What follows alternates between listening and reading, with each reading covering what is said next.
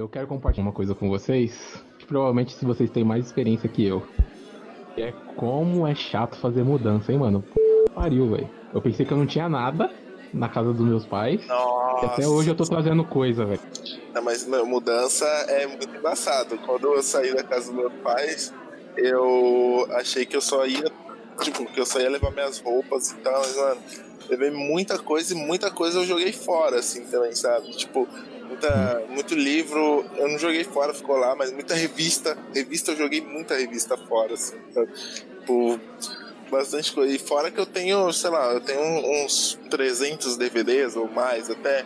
Mano, aí eu fico, tipo, eu não tenho nem aparelho de DVD mais. Eu fico Foda. carregando essas coisas de um lado pro outro, assim, na, na, na esperança de, de, de preencher uma estante com eles, né? Tipo, nem assiste, mas deixa tudo bonitinho lá. CD já não, nem funciona mais. Eu tenho um monte de DVD que nem funciona mais, mano. Mano, é, é- e o pior é que é tudo DVD que eu ganhei de uma coleção que a pessoa fez quando ela morava na Europa. Ou seja, é tudo de um. que não Uma funciona em região diferente. É, de uma região diferente, não funciona nos leitores daqui. Só dá pra eu assistir no PC com codec, né? Então, tipo, é a gambiarra pega. mano. mó gambiarra, meu. Então fica, vai ficar mais pra, pra botar numa estante bonitona, assim, né? Um- Tinha um monte de DVD também do, do, do- de bagulho da, da- dos Mormons lá, porque a pessoa que me doou é da, da igreja do Dias lá. E aí, esses, né, esses pra doação da reciclagem. Exatamente. Se jogar fora, já sabe o que vai acontecer com você, né, senhor? Exato, né? Uma doação, doação, doação. Ah, o difícil de mudar é depois da mudança arrumar as coisas, né? Uma vez que eu me mudei, eu fui arrumar as coisas depois de um mês, um mês e meio. Ficou tudo na caixa. É que nem quando eu vim pra cá. Ficou tudo na caixa, amontoado na sala. Eu passei meses, mano, com, com, com caixas e caixas e caixas. Meu quarto só tinha caixa e um colchão de solteiro que ficava no chão. Exatamente. É essa pegada aí. Meu nome é Fábio. Meu nome é Felipe. Eu sou o Léo. I love you, honey bun. Everybody be cool, this is a robbery! Any of you fucking pricks move! And I'll execute every motherfucking last one of you! E esse é o Papo de Maluco. Que loucura.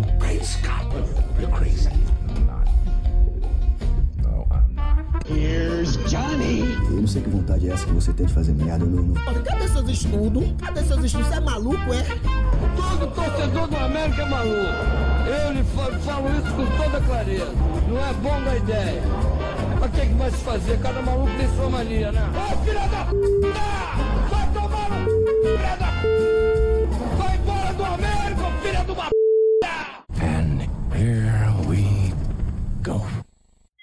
Roda a vinheta. Tô no lugar de host do Léo hoje. Eu acho que pra sempre, porque o Léo não quer mais ser o host. Ficou revoltado, me chamou privado e xingou meio mundo. Por coincidência, eu vou apresentar um programa de um assunto que eu gosto muito, assim como foi do Matrix, que é o meu diretor predileto Tarantino. Quentin Jeremy Tarantino. Nascido em 63, produtor, ator, diretor. Gostaria de saber de vocês qual é a ligação que vocês têm com o Tarantino. Nossa, eu acho que o primeiro filme do.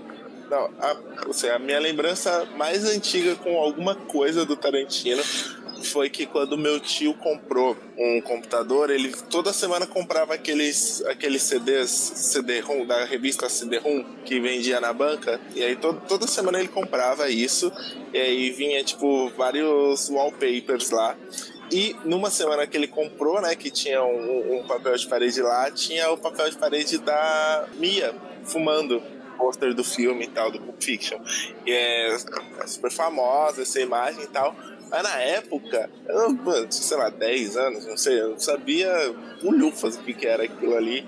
Mas eu achei a imagem muito da hora e, tipo, e eu vi ela replicada em vários outros lugares e tal. E aí dá um corte rápido pro meu ensino médio. E no, no ensino médio eu tava começando a me interessar por, por assistir filmes e tal, mas eu, tipo, sei lá, eu ainda achava é, que ah, o DJ Caruso era a coisa, o supra-sumo da sétima arte, assim, sabe? Porque eu tinha adorado Paranoia e o, aquele Go lá. Aí eu, eu tava com uma, uma, uma fama um pouco ruim no, no colégio de, de pegar DVD emprestado e não devolver. E meus amigos começaram a falar sobre esse DVD do Pulp Fiction que eles tinham como se fosse tipo uma raridade, tá ligado? Nossa, eu estou com esse filme aqui, que não sei o que e tal, pipi, popó. E eu, mano, eu queria muito ver o filme e, tipo, ninguém me emprestava o DVD e só anos depois que eu assisti. Então eu assisti, sei lá, Bastardos Inglórios antes e eu achei, na época, né, que eu assisti o filme meio desinteressado, né, sem prestar muita atenção, então achei okzinho, fiquei impressionado com o final. E aí depois, quando, né, uns anos depois que eu assisti o, o Pulp Fiction mesmo, que eu, tipo, assisti, sei lá, no último dia que eu tinha que devolver o DVD, aí eu falei, ah, deixa eu pegar aqui, eu, 9 horas da manhã comecei a assistir o filme, quando acabou eu falei, meu Deus do céu, que eu acabei de ver. E, tipo, por muito tempo eu considerei ele meu filme favorito de todos os tempos. E você, Léo, qual a sua ligação com esse maravilhoso diretor? Maravilhoso? Será que é maravilhoso pro Léo? Conta aí pra gente. Mano, eu nem sabia quem era, quem era Tarantino. Eu conhecia as obras dele, mas não sabia quem era, quem era ele, entendeu? Por exemplo, o, so, do que eu tenho de recordação, o primeiro contato é que o Bill, o volume 1. Uhum. época dos famosas locadoras de DVD, você vê aquela, aquele DVD lá, interessou, deixa eu alugar aqui. Aluguei, curti pra caralho, apesar de todos os exageros, tá ligado? Pra mim, na Sim. época, não parecia exagero. Era normal ter um pai meio com uma, com uma sobrancelha daquelas gigante, tá ligado? Aquele tipo de cena onde referencia demais. Sabe, quando você, você é, referencia o que, que é um vilão? Aí tem aquela cena do Bill com as garotas olhando de cima pra, pra noiva. Então, mano, e aí eu gostei, mano. Parecia um. Parecia um anime live action. e acabei curtindo, até porque tem cenas de anime também, se não me engano. Posso tá Sim, sim, no primeiro filme. Tem cena de anime também. E foi isso, mano. Eu nem sabia quem que era Tarantino-. Acho que eu fui descobrir quem é Tarantino a partir do Bastardos Inglórios. Talvez. Então, em Bastardos Inglórios, você foi assistir no filme sabendo, ah, esse daqui é o filme do Tarantino. Acho que sim. não, sendo, sendo bem sincero, não lembro não, mas eu acho que sim. Ah, eu saberia que eu ia ver bastante exagero de, de sangue, porque eu lembro que Uhum. isso era uma marca dele. Mas depois eu comecei a perceber. Eu lembro que no Oito Diados eu sabia que era ele, e tanto que eu Uhum. esperava no Oito Odiados a mesma situação de um gore tosco, tá ligado? Um gore trash, e não Sim. teve, achei bem estranho até. E é isso, mano. Uhum. Aí depois que eu soube que era Tarantino, eu busquei, tentei, né? Buscar mais referências, assisti Cães de Aluguel. E é isso, Tarantino não- nunca foi um. Nossa, o Michael, eu achava foda que o Bill, mas depois de que o Bill, Bastardos Inglórios é da horinha, porque é da horinha, sabe? Tipo, porra, matar nazista, xoxando, Estiloso. É estilosinho, tá ligado? Então assim, Uhum. você acaba curtindo, mas não que você que seja o filme da minha vida. Começar a falar, nossa, preciso indicar e tudo mais. Tarantino nunca foi algum, algum diretor que eu falasse, porra, mano, foda, preciso da. A próxima produção desse cara eu preciso assistir. Não, infelizmente não é. Mas eu curto, eu curto o estilo dele. Bom, como eu disse no início do programa, meu diretor predileto, eu tive contato com ele, não por coincidência, na mesma época que eu tive contato com a mídia podcast, que foi lá em 2009. Já tinha saído Bastardos Inglórios. Eu descobri o Tarantino simplesmente, ah, vou assistir um filme aqui. O primeiro filme foi, assim como o Felipe, foi Pulp Fiction. Assisti o filme, gostei. Eu já me ligava nisso de procurar diretores. Eu falei, ah, vou fazer uma maratona desse diretor pra ver o que, que ele tem. Ele tinha poucos filmes na época, ainda tem, né? Se você comparar com outros diretores. Então eu assisti todos os filmes dele. Saiu o Bastardos pra alugar. Ele foi alugado, eu assisti e, e fiquei maluco. Aí eu pesquisei mais sobre ele na internet e caí num Nerdcast sobre o Tarantino, pesquisando assim. Ouvi o programa, nunca tive contato com algo desse, a não ser rádio, né? Mas algum programa assim que você baixasse no seu celular, no seu aparelho MP3 na época, e ouvisse. Mano, eu fiquei apaixonado, tanto pelo Tarantino quanto pela mídia podcast, e a gente tá aí até hoje com essa paixão aí tá, que acabou virando esse projeto aqui, inclusive. My name is Lieutenant Aldo Rain, and I'm putting together a special team, and I need me eight soldiers. We're going to be doing one thing, and one thing only killing Nazis. Superman didn't become Superman. Superman was born Superman. When Superman wakes up in the morning, he's Superman. The reason the Führers brought me off my Alps in Austria and placed me in French cow country today is because it does occur to me. Because I'm aware of what tremendous feats human beings are capable of once they abandon dignity. Agora uma pergunta que eu faço pra vocês. Vocês acham que o Tarantino é um diretor cultuado? Não acho não, sei lá, não parece pra mim. Ah, eu sei que ele é respeitado, né? Uhum. Cultuado? Ele acho que ele, ele- que ele desenvolveu no cinema, que é, no- que é novo, que foi inovador? Não, pra você ser cultuado, não necessariamente você precisa fazer algo novo. Tem que ter um, um certo respeito e as pessoas tratarem você como Deus. Nossa, o Tarantino ele é super cultuado no, no cinema.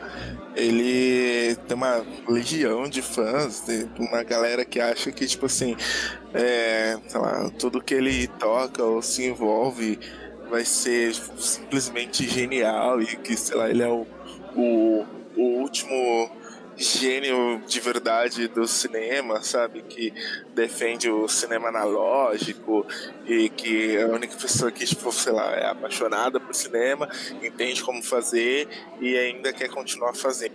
É, então, gente, complementando essa fala do Felipe, um negócio dele ser. Eu também acho ele totalmente cultuado, assim. Tem pessoas que adoram ele. Eu, analisando assim a carreira dele, depois de um tempo, de assistir filmes e vi. E, cara, ele consegue, na maioria dos filmes dele, na maioria não, alguns, né? É que alguns vira a maioria por ele ter poucos filmes, né? Então, ele consegue agradar tanto a críticos de cinema, o pessoal mais especializado, quanto o grande público. Não em todos, em todos ele consegue agradar a crítica. E em alguns ele agrada a ambos, a crítica e o público. A paixão que o Felipe comentou sobre cinema que ele tem é refletida nos filmes dele, porque toda a filmografia dele é sobre cinema. Independente, Django é sobre cinema. Pulp Fiction era uma vez em Hollywood, então, que é o último filme dele agora, ficou totalmente voltado ao cinema, baseado no- na vida do Clint Eastwood, um IC da, da Sharon Tate, que a gente já comentou em outros programas. Então, eu acho que essa, ele consegue pas- passar essa paixão que ele tem pela arte nos filmes dele. E é aquilo, né, que ele é famoso por pegar várias referências de filmes, às vezes obscuros, às vezes não, e trazer pro, pros filmes dele. Esse copia e cola aí que muita gente acha que é ruim, outros adoram. É um jeito dele homenagear na arte dele. Ele faz muito fanservice, né? É, e às vezes é um fanservice totalmente obscuro.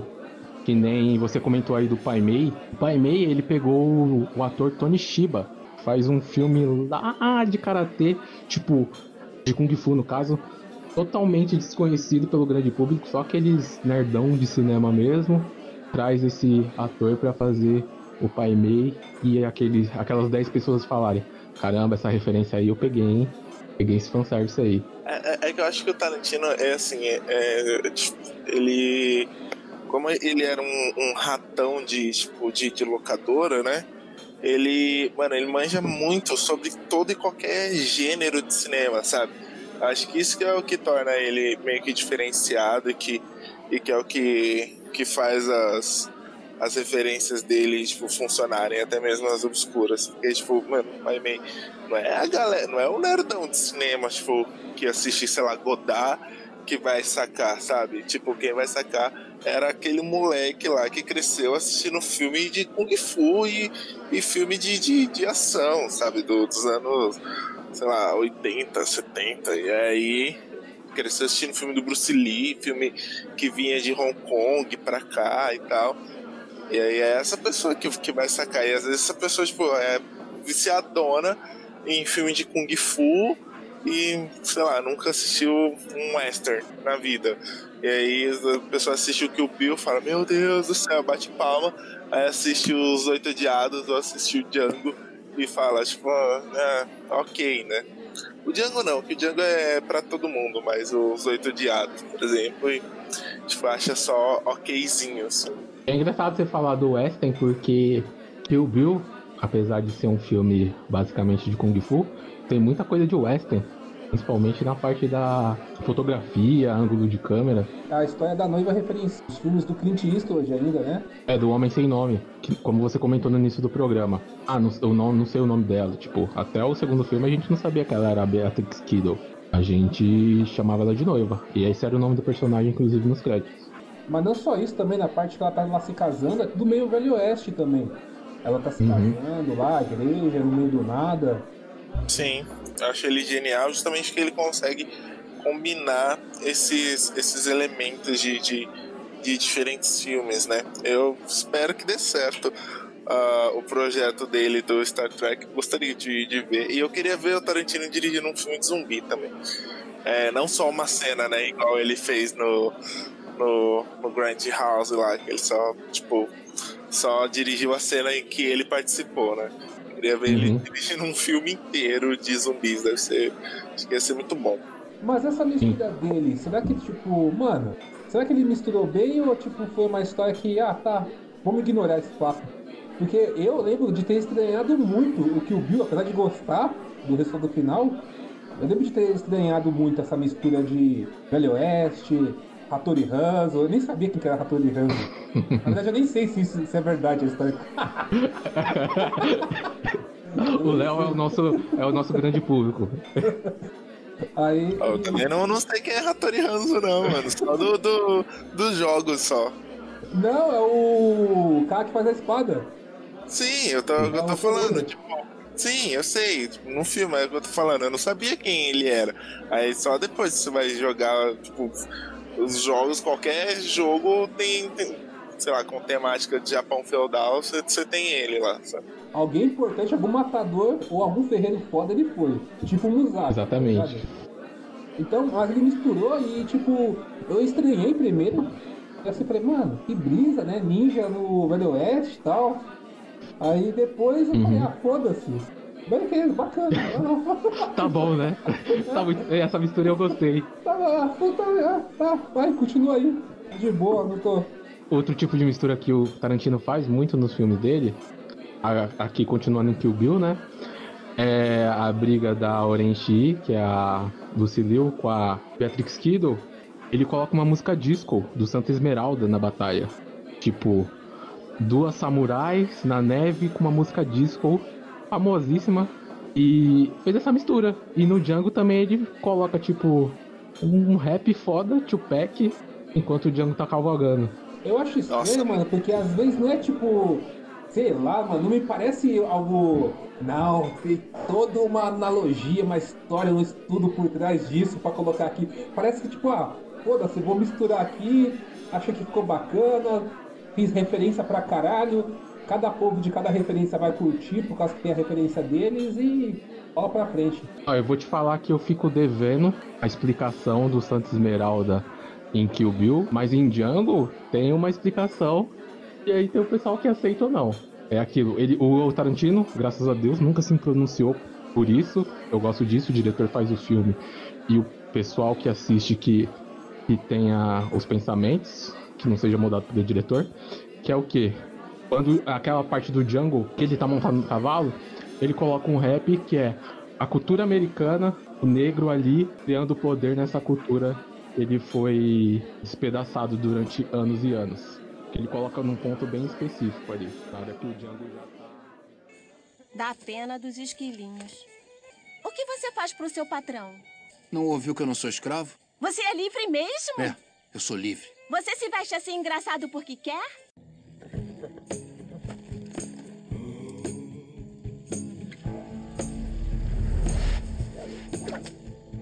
O velho Carruca não vai gostar, John. Ela é criada da casa.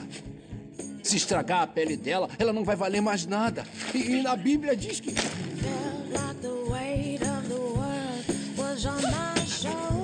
Fui eu que obriguei ela a fazer isso. Fui eu. Ela não queria fugir comigo. Se alguém tem que ir pro tronco, esse alguém sou eu. Eu, John. Eu tô aqui há muito tempo. Você me conhece. Não me conhece, John? Facing the fear that the truth discovered. O velho Carruca não vai gostar disso. Ela é escrava da casa. Ela é escrava da casa, não pode ficar assim!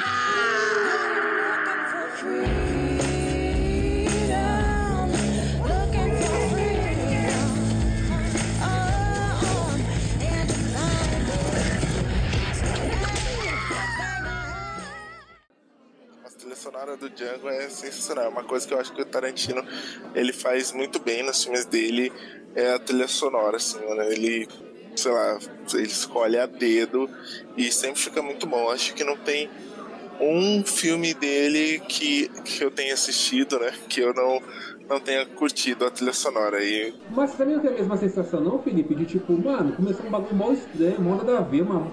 Tá acontecendo uma coisa e tem uma trilha sonora totalmente estranha, tá ligado? Não dá aquela sensação de estranheza, de porra, mano.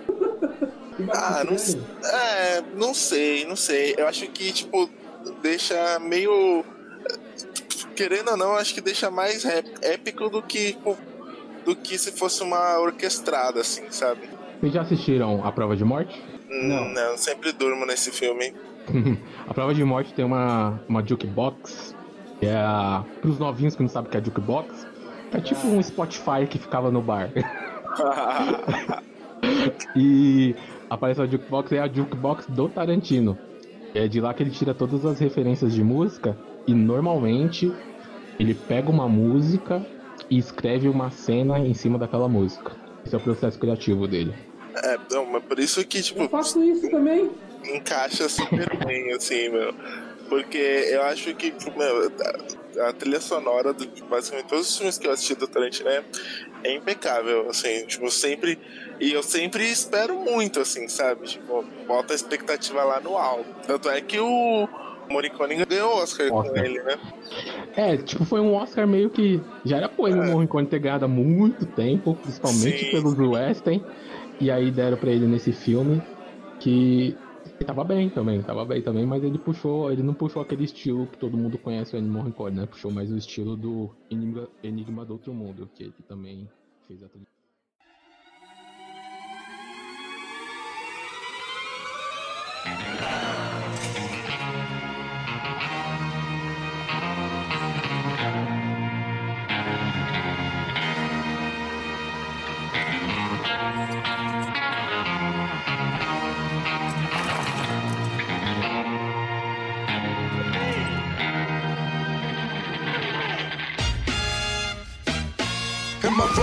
Wanna get it on till I die. Am I wrong? Cause I wanna get it on till I die. Get it on till I die. Get it on till I die. Y'all, y'all remember me? Y'all, y'all remember me?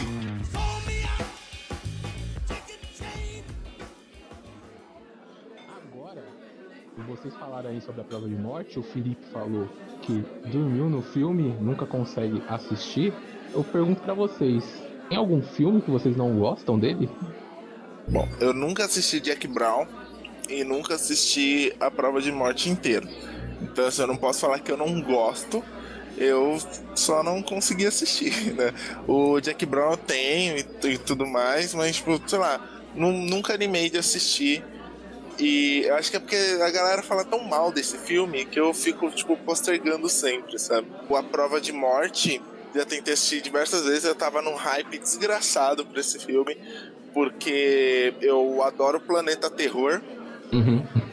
E falaram assim que, tipo, era. Os dois filmes faziam meio que parte de um, de um universo compartilhado, ou algo do tipo, assim, né? Mano, fui assistir. Não curti, não gostei. Não gostei. Dormi no começo, quando acordei já tava nos créditos. Eu falei, não é, não é bom sinal. Aí, aí não- nunca voltei a, a assistir. E você, Léo?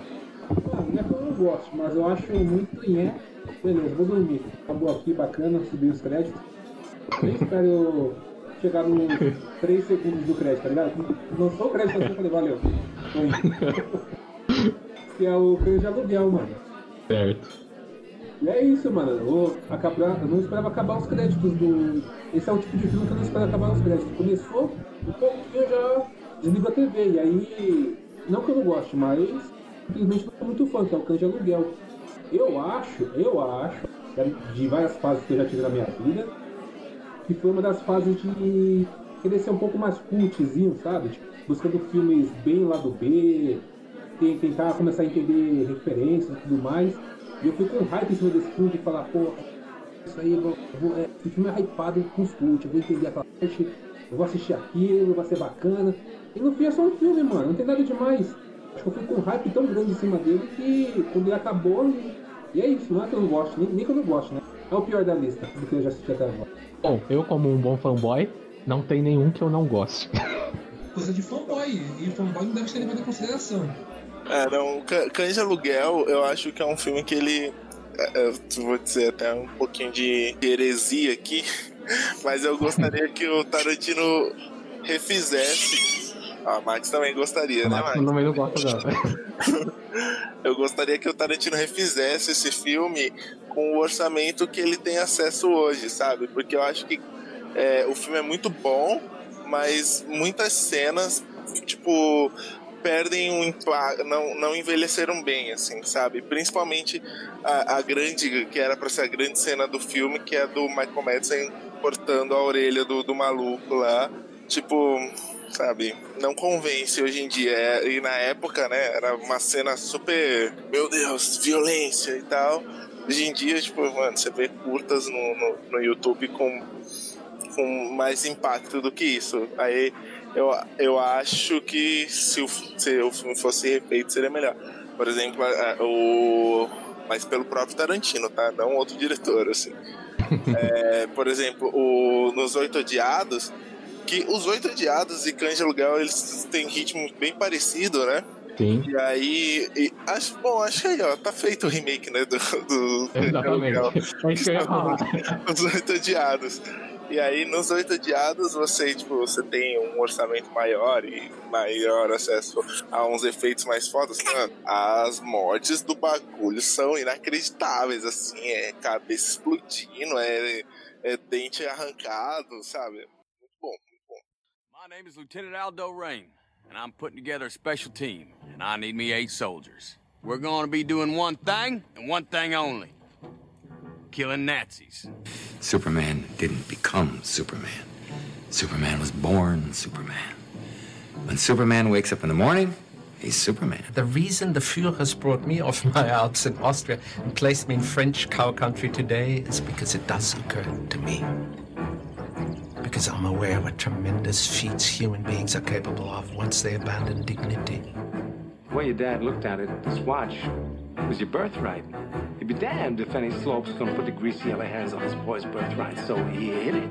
In one place he knew he could hide something, his ass. And I will strike down upon thee with great vengeance and furious anger those who attempt to poison. Senhores, chega de ódio no coração. Chega de ódio. Eu quero que vocês me digam qual é o filme predileto. Meu é Pulp Fiction. É, por muito tempo foi um dos meus filmes prediletos de toda a vida, assim, até eu, eu perceber que eu gosto mais de Jurassic Park do que de Pulp Fiction. Pulp Fiction é o meu filme favorito do, do Tarantino. Eu curto demais até hoje. Os diálogos são incríveis.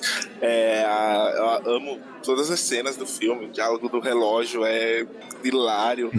A parte conversa pré-assalto na lanchonete também é muito boa. O filme todo é muito bom. Mano, quando a gente tiver o nosso estúdio, vai ter uma parede preta só composto do Kill Bill, tá ligado?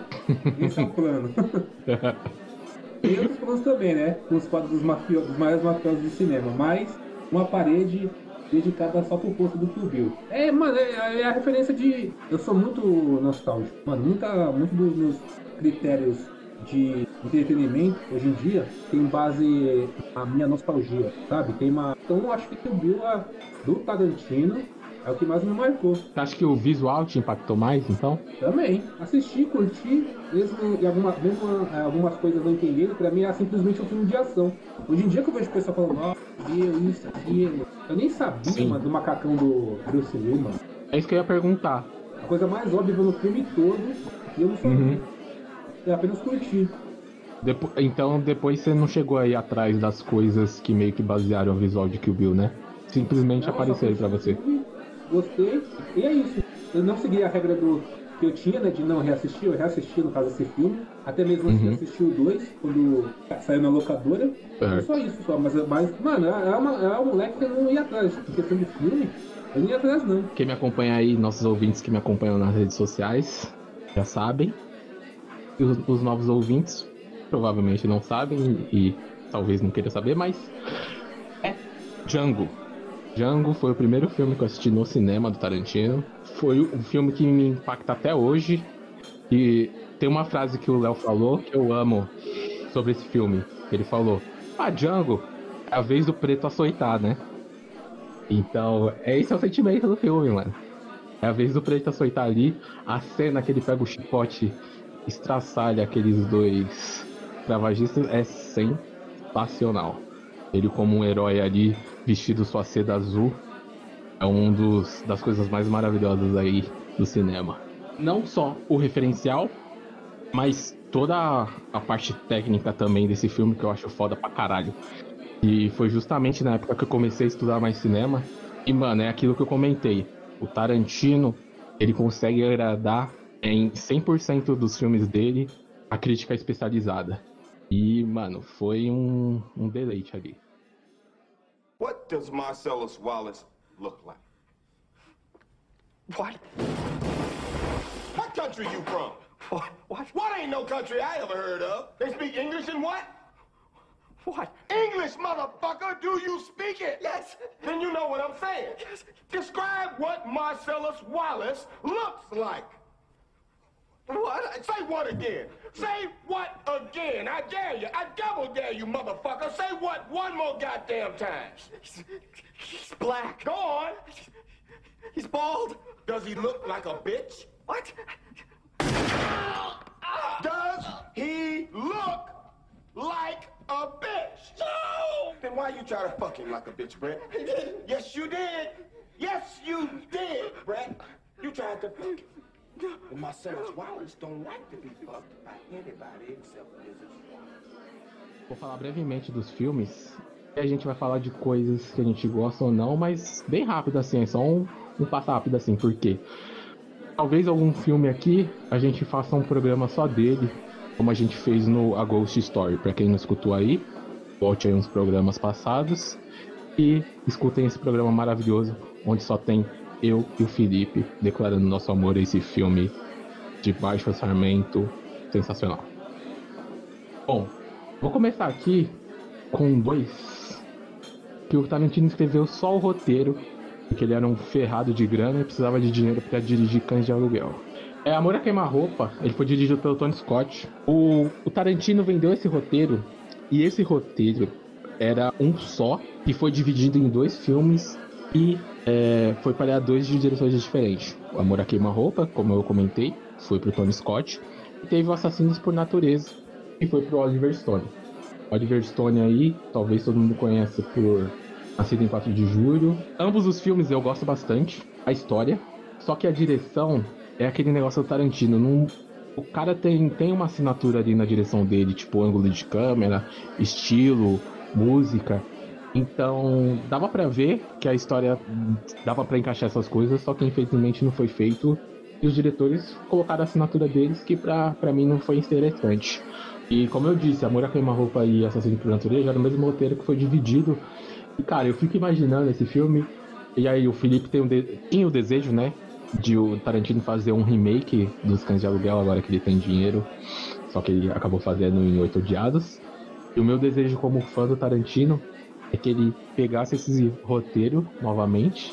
Na época ele tá sem grana, agora ele tem o seu dinheiro. E fazer a versão dele e colocar pro mundo aí. Se encaixaria nos dias de hoje, o, natura, o Assassinos por Natureza, teria que adaptar, É. né? É porque é, é, Não assisti, É um- mas tenho. Aham. Já vi críticas, né? Então. Sim, é que é um. É um Bonnie Clyde criticando a América, tá ligado? Atualmente fizeram muito bom. Uma, tipo um remake de Bonnie Clyde. Só que com negros, né? E deu certo, mano. Funcionou. Qual que é esse? É o Juan Sangrentas? Lembra Oi? do Juan Sangrentas? É esse? Ah, sim. Não, não, é Queensland. Ah, tá. Eu achei que era o, o Juan Sangrentas, que é muito, muito legal o Juan Sangrentas. É todo um Bonnie Clyde, né? Aham. Não, não, é o Queensland de 2019 aí. Infelizmente eu não vi no cinema. Mas. Muito bom. Eu acho que daria certo sim, Léo. Daria certo porque a violência que o Tarantino é, mostra nos filmes dele é bem caricata, né? Até desperta na gente um, um risinho, dá uma risada, uma quebra de tensão. Não sei se vocês concordam. Quando o Tarantino coloca uma violência no filme, vocês dão risada, não dão? Não tem tensão Sim. nenhuma. Que tensão? A única tensão que eu vi no filme dele foi no Bastardo Inglórios. Eu acho que a, a violência que ele não mostra é mais pesada, assim, sabe? Tipo, ou que ele deixa muito escondida, sabe? Apesar, né, que no, no Pulp Fiction ele não esconde muita coisa, não. Ele mostra lá o cara enrabando o Marcelo Wallace. Pô, é que nem o, o curta que a gente vai comentar mais pra frente do, do, do seu Jorge com o Celton Mello. Porra, mano, isso daí, é o seu Jorge falando, esse negócio daí de fazer com o negão não rola, mano. Tá errado isso aí. tá errado. É assim, é assim que eu me senti, porra, não, mano, esse negócio aí de currar o negão não tá rolando, não. Olha só onde o Tarantino chegou. Mia Wallace e a noiva são a mesma pessoa. Ela só troca de nome dependendo do bandido que ela tá namorando. Por exemplo, antes dela ser a noiva do Bill, ela era a noiva do negão no Pulp Fiction. Só que ela vazou. Entendeu? Ela deu área depois que ela viu a fita da câmera de segurança da loja do Zed. Isso é que eu acho errado. Que o negócio de negão tomando na Não, não grila com isso Grila não. sim, isso não, não existe. grila cara. com isso não. No Pulp Fiction, a Mia Wallace, ela faz um piloto pra TV. Bom, voltando. Falei dos roteiros. Agora eu vou falar sobre direção e roteiro, porque aí sim ele tava com dinheiro. Em ordem cronológica, Cães de Aluguel. Eu gosto bastante do filme. Foi, a- foi o, o contato que eu tive com o Tarantino logo no início, assim, quando eu descobri ele. E, cara, esse negócio de um lugar fechado, aquela cena que o, o Felipe não curtiu muito de não mostrar o Vega cortando a orelha do policial, pra mim na época foi sensacional. Inclusive, lendo um filme, um livro do Tarantino, um punhado de reportagens da época, o pessoal achou aquela cena extremamente violenta e a cena não mostra nada. Você fica só na sua imaginação. Será que isso é, é mais violento do que violência gráfica? Nossa, eu acho que sim, hein? Porque o. Por exemplo, eu vou dar um exemplo aqui fora do, do Tarantino verso. Jogos Mortais. O primeiro Jogos Mortais, ele raramente mostra as pessoas é, morrendo nas armadilhas, assim. Tipo, é uns takes muito rápidos e ou mostra já o corpo ou não mostra nada. Igual com o Adam, né? Que ele fica lá e, tipo, meu, ele fica lá, sabe? Eu fiquei, tipo, mano, por meses, meses, por meses pensando naquilo, tipo, mano, ele ficou lá sozinho no escuro. Tipo, ele, o destino dele foi pior que a morte, tá ligado? Porque ele. Quanto tempo pra ele morrer de sede ou de fome, mano? E, pô, ia demorar muito. Ele ia beber aquela água da privada. É, ele ia beber água da privada antes dele morrer de sede, sabe? tipo, meu Deus do céu. Eu gosto muito do filme, é, é aquilo, né? Tipo, é o Tarantino padrão, assim, sabe? O- É o no- Tarantino que você queria que continuasse a ser? ah, de certa forma, ele, ele continua sendo, você não acha? Eu. Não acho, eu não Ó, vejo o Cães de Aluguel nos novos filmes dele, a não ser a própria referência a Cães de Aluguel, como é o do Oito Diários, né? É, então, mas sabe o negócio que foi pé na porta em cães de aluguel? Inclusive o motivo do Harvey Keitel, que já era famoso na época, aceitar participar do filme dele? O diálogo, Léo. Esses diálogos aí sobre Madonna, é, eu não acredito em gorjetas. Esses era é totalmente novidade no cinema em 92. Aí chamou muita atenção. E eu acredito, avaliando a obra dele, que até hoje os diálogos são bem interessantes. Eu não vejo, eu não sinto que. É porque eu comecei com a saga boa dele, assim, digamos, né? Na minha opinião. então, eu não vejo, eu não consigo perceber nos filmes posteriores o mesmo tom que tinha no Cães de Aluguel. Eu acho, eu sinto uma diferença bem grande, parece em questão de tudo, sabe? Tipo, me parece diferente. Sério, eu, eu, eu acho a montagem do filme, aquele negócio que é não linear, né? Ele faz isso muito, é meio que uma assinatura dele. É, Foi o que o Fábio falou, meu. Os diálogos dele, essas, essas coisas, né? Que ele, ele transforma o, coisas do cotidiano em teorias super doidas e tal. Ele faz em, em tudo, assim, sabe? Tipo, te- foi o que ele falou. Teve da Madonna no, no, no de Aluguel, teve do Quarteirão com queijo no Pulp Fiction. Aí tem a Pô, é isso mesmo, aquele diálogo de quase 20 minutos dentro da charrete. É, Ah, verdade, verdade. É que nos Oito Odiados, a- o diálogo mais marcante pra mim é o do Eu comi seu filho, sabe? Porra, aquilo ali é, é embaçado. Mano, sabe o que eu acho tenso? Já, já, é o, o Samuel Jackson falando, dando risada, mano, aquela gargalhada. Sim, meu. E Seu aí, filho me chupando e ficando quentinho. e aí eu falei, mano do céu, e o velhinho ali, você chega a um ponto que você meio que fica com dó do cara, sabe? Mas, tipo, ele é um racista filha da puta, mano. Mas ele também é um idoso todo frágil ali, meu. Que queria, sei lá, saber do filho dele, mano. Tipo, você fala isso aí, Samuel, fez bem. Bom, dando os merecidos créditos, senhor Felipe, essa não linearidade do, do Tarantino não é mérito dele, né? Ao contrário de do Memento, maravilhoso Amnésia do Nolan, que ele escreveu o roteiro já nessa, nessa pegada, de aluguel, Pulp Fiction, mérito da série Mank, que é a editora dele, desde que ele iniciou até, infelizmente, o falecimento dela em 2010. O último filme que ela editou foi Bastardos. Então essa parte aí, não linearidade, é da mérito total da série Mank. E claro, o Tarantino adorou, né? Nossa, sim, porque fica muito bom, né? Fica esse, esse vai e volta, assim, meu, e tipo, você. No, no, no, Pulp Fiction, que isso é. Tipo, que todo mundo ficou, meu Deus do céu. Porque, sei lá, no meio do filme, o, o Vincent morre. E aí, ele, mas ele continua aparecendo no filme, sabe? Você fica. O filme inteiro. É, você fica, nossa, mas ele vai morrer daqui a pouco. E o filme termina com ele, não é? Tipo, ele e o, e o Julius conversando lá e tal. Então, mano, tipo, sabe? Que doideira, né, meu?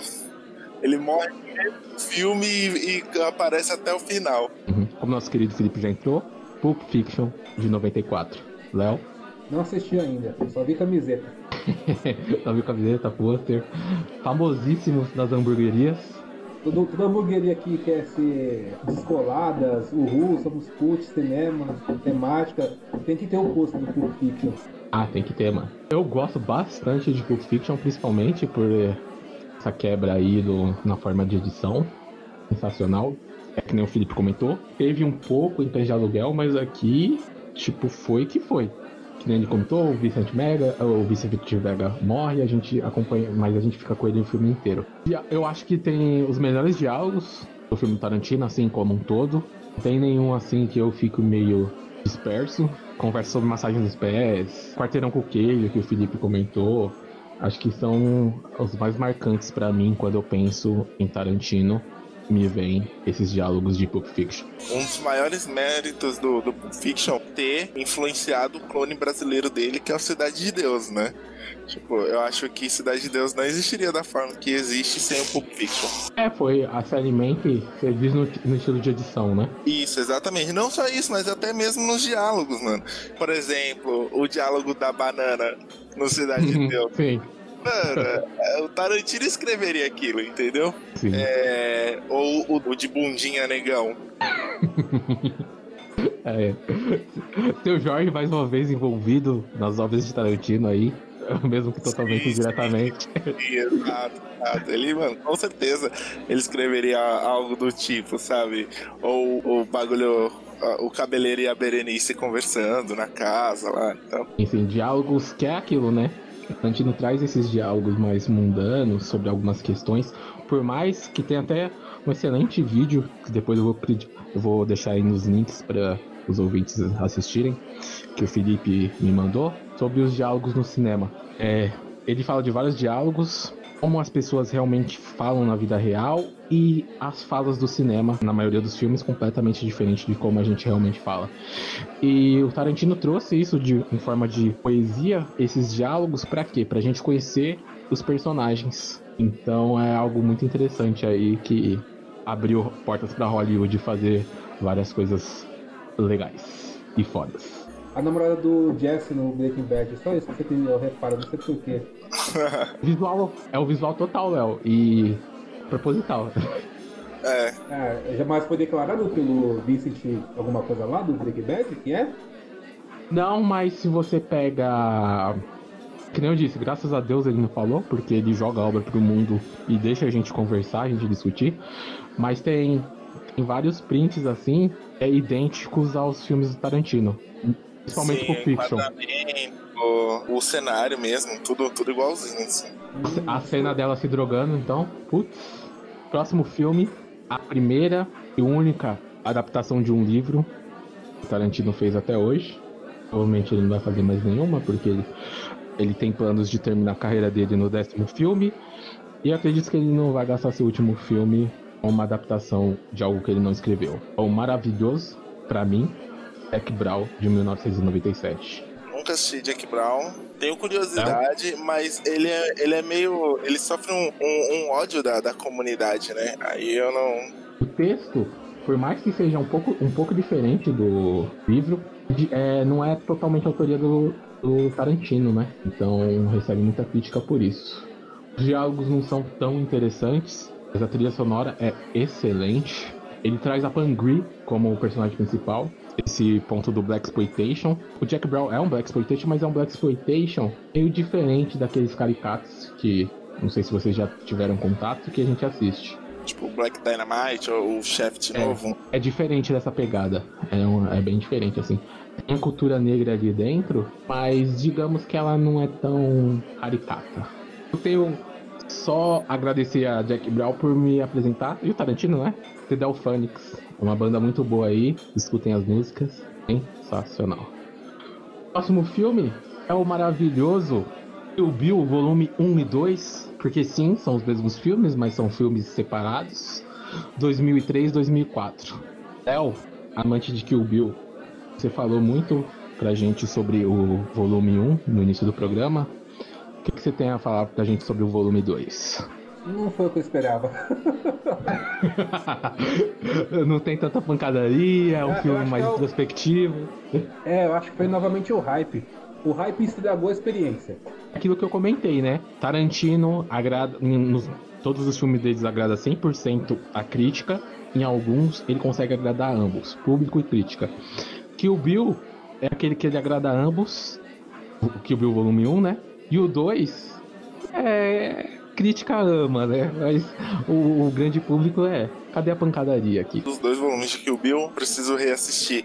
É, eu assisti eles muito próximo do, do, do lançamento, né? Tenho é, as imagens, tipo, sei lá, mais marcantes, assim, sabe? Tipo, do, do filme na, na minha cabeça, mas eu não, não, não tenho muita lembrança de diálogo ou algo do tipo, assim. São, são filmes que eu preciso reassistir. É, visualmente, ele é foda e ele, tipo, ah, influenciou várias outras coisas também, né? Tem uma série de jogos chamada No More Heroes que, foi, meu, é muito louco, é muito parecido com as lutas, né, da, da série, aquela coisa meio exagerada, super cheia de sangue e tal. Muito parecido com, com o estilo do, do Kill Bill, assim. E você tem um ranking de assassinos e tal, né? Eu acho que o final deixou muito a desejar, além de ficar bem cafona aquele final. Então, decepção. Os dois é decepção. É tipo, ah, você vai dar cinco passos, o seu coração explode. É. É ficar parado, né, mano? Pra sempre. Traz uma cadeira de rodas. Exatamente, é isso que eu ia falar. Se ele ficasse na cadeira, será que ele morreria? É, fica o questionamento aí. É, mas tem, tem uma teoria maravilhosa que. Maravilhosa não, né? Eu preferia que o, que o Bill realmente tivesse morrido. Mas esse golpe aí do. Dos cinco pontos pra estourar o coração. Esse realmente é o nome do golpe. Funciona e o Bill simplesmente finge a morte dele. Eu odeio isso. Eu gostaria que ele realmente tenha morrido, mas a gente vai ver no último filme do Tarantino que vai ser Kill Bill Volume 3, né? Provavelmente não vai ser o nome Kill Bill, mas vai saber, né? Ainda na vida real? David Carradine não morreu enforcado dentro de um guarda-roupa se masturbando. É. Nossa, triste forma de morrer. Vixe. Ou não, né? Pra ele foi muito bom. Vixe, que punk. Ah, não, eu acho que não. Eu sempre lembro daquele episódio do Bojack. Eu não vou dar spoiler, mas tem um episódio no Bojack que é da última temporada. Não vou dar muito contexto aqui. O, o nome do, do episódio é A Vista da, da Metade da Queda. Alguma coisa assim. É The View of the Half- Halfway Down. E aí é tipo, tá mostrando, né? Tá contando a história de um, de um personagem inserido dentro da, da, da série, que tipo, é um. É, ele não é contemporâneo a- ao, aos personagens principais, né? Ele é tipo alguém que está sendo. que já morreu e tal, que o Bojack vai viver a biografia dele nos cinemas. E aí esse personagem ele se matou, né? Porque ele meio que era um atleta e tal. Aí se, se envolveu com doping, alguma coisa assim, e aí se matou. E aí ele recita um poema, tipo, o fantasma dele recita um poema de como que na metade do, do caminho ali da queda ele se arrependeu de ter pulado, sabe? E aí, tipo, mas já era tarde demais, sabe? Eu fico imaginando, mano, imagina o cara quando ele perceber. Mano, que foda. Da hora. É. Da hora não, né? Mas foda. Imagina você tá lá, tipo, morrendo enforcado, não tá conseguindo ajuda, você fica naqueles últimos segundos você pensa, tipo, caralho, eu tô morrendo porque eu fui me enforcar e me masturbar, sabe? cruel. Mas será que deve ser uma morte igual a de, de drogas, não, mano? Que você, tá- você morre sentindo prazer e nem percebe que tá morrendo? Não, não sei. Eu sei que. Tudo depende do ponto que você tá, né, na, na ejaculação. Eu sei que, por incrível que pareça, é uma morte bem comum lá nos Estados Unidos, mano. A galera. Terça-feira. É, a galera tipo, é muito adepta dessa prática e tal, mano. Ô louco, né? Bom, ao contrário do Léo, eu gosto muito do volume 2. O 1, sensacional, pra mim é o melhor, realmente. Por mais que seja um filme só dividido. A primeira parte é sensacional. E o 2 é muito bom. Principalmente o diálogo do Bill ali sobre Superman ser uma crítica à sociedade. Até hoje é repetido em muita série que eu acompanho. É aquilo que eu comentei no início do programa. A mistura de música disco com samurai, faroeste, pra mim foi. Meu Deus, que foda. Sim, tem um, tem um jogo que usa uma mistura parecida, que foi lançado, obviamente, depois que o Bill, chama Red Steel 2, é, pro Nintendo Wii. E nesse jogo você é, tipo, controla um, um personagem sem nome, né? Tipo, ele é o forasteiro. E é tipo, todo ambientado né, num faroeste meio que futurista com elementos de samurai, assim, você tem um dojo e aí você tem que tipo, aprender a arte da katana e tal, não sei o que. E, mano, é, sim, é super referenciado, sabe? Tipo, Tarantino aí sempre influenciando a, a mainstream. Isso aí, próximo filme. Filme de 2005. A Prova de Morte, da F-Proof. Uh! É. Léo, você assistiu? Não, mas eu lembro do posto na sua casa e só pelo posto eu acho que não ia escolher. Chega a comentar que uma das partes técnicas de um filme que mais me agrada é, a, Pôster. é o pôster. Então, aí eu- Lembro. eu vejo um pôster daquele ali, sei lá, não, não me cria uma expectativa de, nossa, será? Será? É, não, eu eu não não, não consegui assistir, eu, tipo, dormi na- nas primeiras mortes, assim, pra ser bem sincero, achei o filme mais lento do, do que o usual. E aí, sei lá, nunca retornei pra assistir novamente. Esse no, no nicho do Tarantino, nos fãs dele, esse é o filme que o pessoal menos gosta, mas eu adoro esse filme, mano.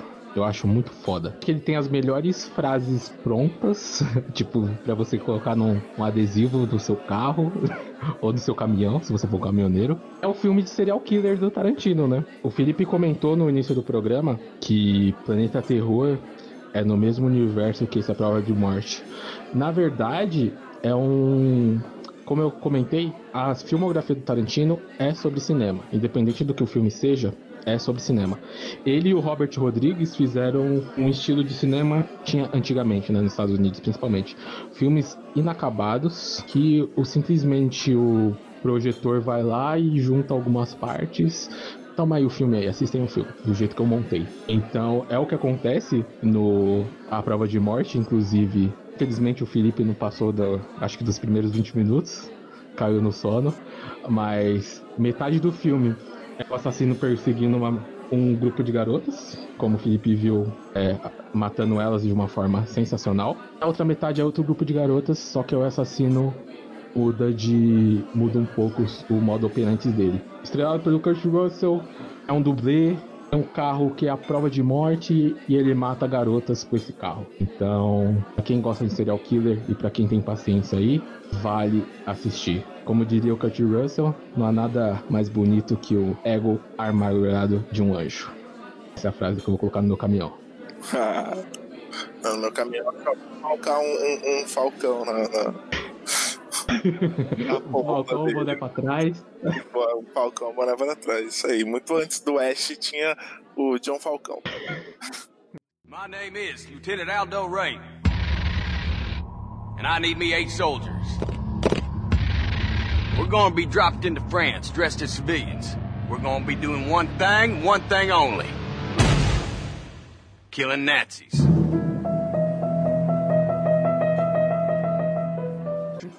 Próximo filme: Bastardos Inglórios. A maior e melhor introdução do Tarantino no cinema. Top, topzera, topzera. Pra mim não fez sentido nenhum quando eu assisti. Sério, eu, eu, eu olhei assim, o fi, nossa, o final, mano. Eu falei, peraí, que algo de errado. não, foi, não foi assim. O que, que os caras estavam mexendo aqui? Eu estranhei o final, mas o resto do filme, mano, eu acho foda. Muito foda. Nossa, sim, o final foi a coisa que mais me marcou, mano. Porque eu, eu tinha um problema pra assistir é, filmes da, que envolviam planos pra matar o Hitler, porque eu pensava, tipo, sabe, você meio que já sabe o final do filme, sabe? Tipo, você sabe que vai dar errado. Eu nunca assisti o Operação Valkyria por causa disso até hoje, mano. Falei, eu não vou investir meu, meu emocional nesse filme aqui, sabendo que, que o bagulho vai dar errado. E aí eu tava assistindo, né, Bastardos Inglórios, porque eu queria ser cinéfilo cult, e era do Tarantino e tal, tô lá assistindo, e eu tipo, ah, tá, beleza, né, poxa, mano, gosto tanto do Brad Pitt, eu não gosto de ver atores que eu gosto morrerem, né, na, na tela, gosto tanto do Brad Pitt, que pena que o plano não vai dar certo, e ele vai morrer, né, e aí no final, quando o plano não dá certo, eu fiquei, que? Mas tá errado isso, não, não aconteceu isso na história, mano. E aí, tipo, você só aceita, entendeu? Tarantino aí iniciando sua tentativa de reescrever história. Nossa, eu queria muito viver no universo Tarantino, mano. Pessoas né, declarassem poesia nas lanchonetes antes de assaltar, né? Conversassem sobre filosofia e coisa. É, é, tipo, no universo Tarantino, é todo mundo Sérgio Cortella, né? Todo mundo começa. é, é o trio, né? A filosofar em cima de, de assuntos mundanos, assim. E aí, tipo, mano, seria muito legal viver no, no Tarantino verso. Eu achei da hora o filme. O final foi uma coisa que eu mais estranhei, mas que aceitei. Não vou dizer que, nossa, que o final eu amei, que foi genial. Eu achei bacana, mas eu estranhei. Eu acho que eu gostei mais no decorrer do filme do que em si o final, mas eu curti bastante Bastardos Inglórios. Eu também, um dos amantes desse filme. Eu revi inclusive hoje, antes de gravar aqui com vocês, eu escolhi ele para rever do que o Django meu preferido. Não sei porquê, mas me chamou mais a atenção assistir ele hoje. É incrível, desculpa a redundância, mas como ele continua incrível depois de tanto tempo aí. Por mais que ele seja. Eu acredito que ele seja um dos mais lentos para acontecer determinadas coisas, principalmente a cena da caverna, mas sensacional. Aquela cena, até hoje eu fico tenso, super tenso. O que, que você acha você, que seria de diferente no filme se tipo o Hans Landa fosse o DiCaprio e o urso judeu fosse o Adam Sandler? Acho que não teria nada diferente. O que seria de diferente é Adam Sandler, atuação foda. é isso que ia ter diferente. Ia ter o Ed Murphy também no filme. Nossa. Ia estar já... junto com os, com os bastardos. Puta merda, meu. Ia ser muito bom, hein? Ele ia fazer todos os personagens, né? É. ia fazer o Hitler, ia fazer. É. Aí, eu descobri que é o Ed Murphy que faz o, o velho chinês lá que adota o Norbit. Sim. O, Norbit. Exatamente. Eu fiquei tipo, meu Deus do céu, como é ele? Qual é o limite? Qual é o limite do cara? Fazendo o whitewashing aí, ó. Mas no. No Come to America, ele também faz um, um branquinho lá no salão de beleza. É. o nome em português é Um Príncipe em Nova York. E também faz. já tava ali já. Nossa, é, e esse filme é muito louco, né? Porque lança o Samuel Jackson nesse filme, né, mano? É, eu curti muito Bastardos, pra mim foi, é, foi o primeiro contato, né? Tirando o, os posters de, de fiction que eu via, foi o primeiro filme do, do Tarantino que eu assisti, assim, verdade, e, meu, filme fantástico, fantástico, fantástico, fantástico, é, tipo, muito bom, é irretocável o filme, na minha opinião, inclusive, assim. São poucos filmes que, que você olha assim e fala, putz, é perfeito filme do jeito que é, não precisa mudar nada, sabe? Aí o, o Bastardos é, é um desses. Se, se fosse um filme de 5 horas, você assistiria tranquilamente, sabe? É, é uma coisa muito louca. Você queria. Você quer mais da, daquele filme, daquele universo. Você quer ver mais missões dos bastardos matando nazistas aleatórios antes de, de chegar ao desfecho do filme. E você quer avisar o pessoal no bar que não eram três daquele jeito, sabe? Porque aquela cena é como, assim, sabe? É aquela morte que é, seria completamente evitável, sabe, mano? É por um deslize. Aí você fica, não, não, não, não, por favor, faz diferente, mas eles sempre morrem. É igual eu sempre torço pro mundo, pro Fabrício nadar em outra direção e ele nada pra frente, o negócio mata ele lá no Titanic. Ah, é o filme mais famoso do Tarantino, talvez? Uh, era até. Aquele faz pra Django, né? É, até Django ele era o filme mais famoso do Tarantino. E, tipo, mano, tinha, tinha o Brad Pitt, né, meu? Sabe? Tipo, o, o Tarantino ele era meio que conhecido por pegar.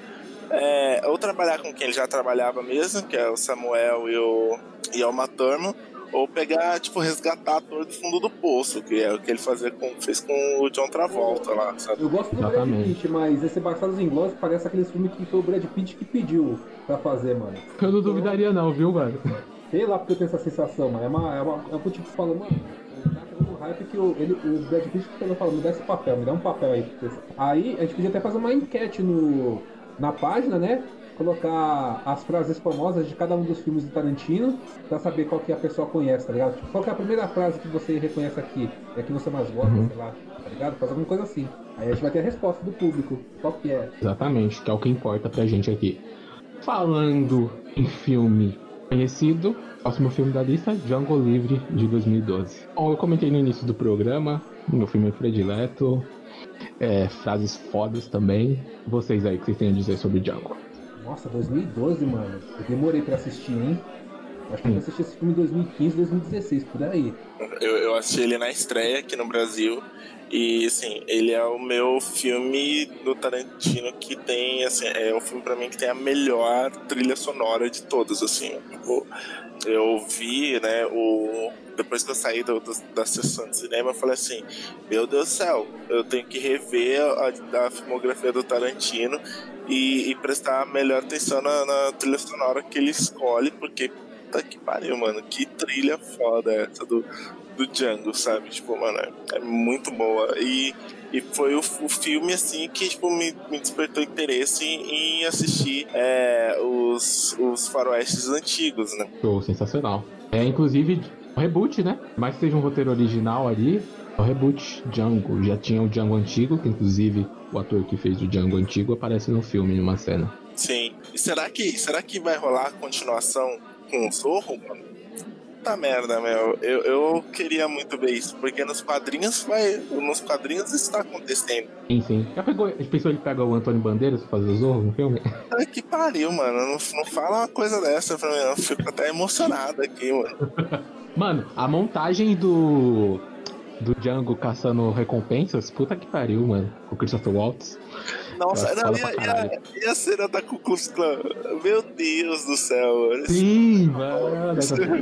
É. Ele, tipo, eles param pra lá, pra, ó, gente, vamos combinar que da próxima vez as máscaras, tá? Tipo, Ridicularizando total, né, mano? Como deve ser. ridicularizou total, mano. É por isso assim, que, que eu acho que é, é aquilo, né, que a gente conversou um dia, Fábio, que o, no Infiltrados da Clã, se o Tarantino dirigisse, seria um, um filme, sei lá, melhor, mas não teria um final tão corajoso, assim.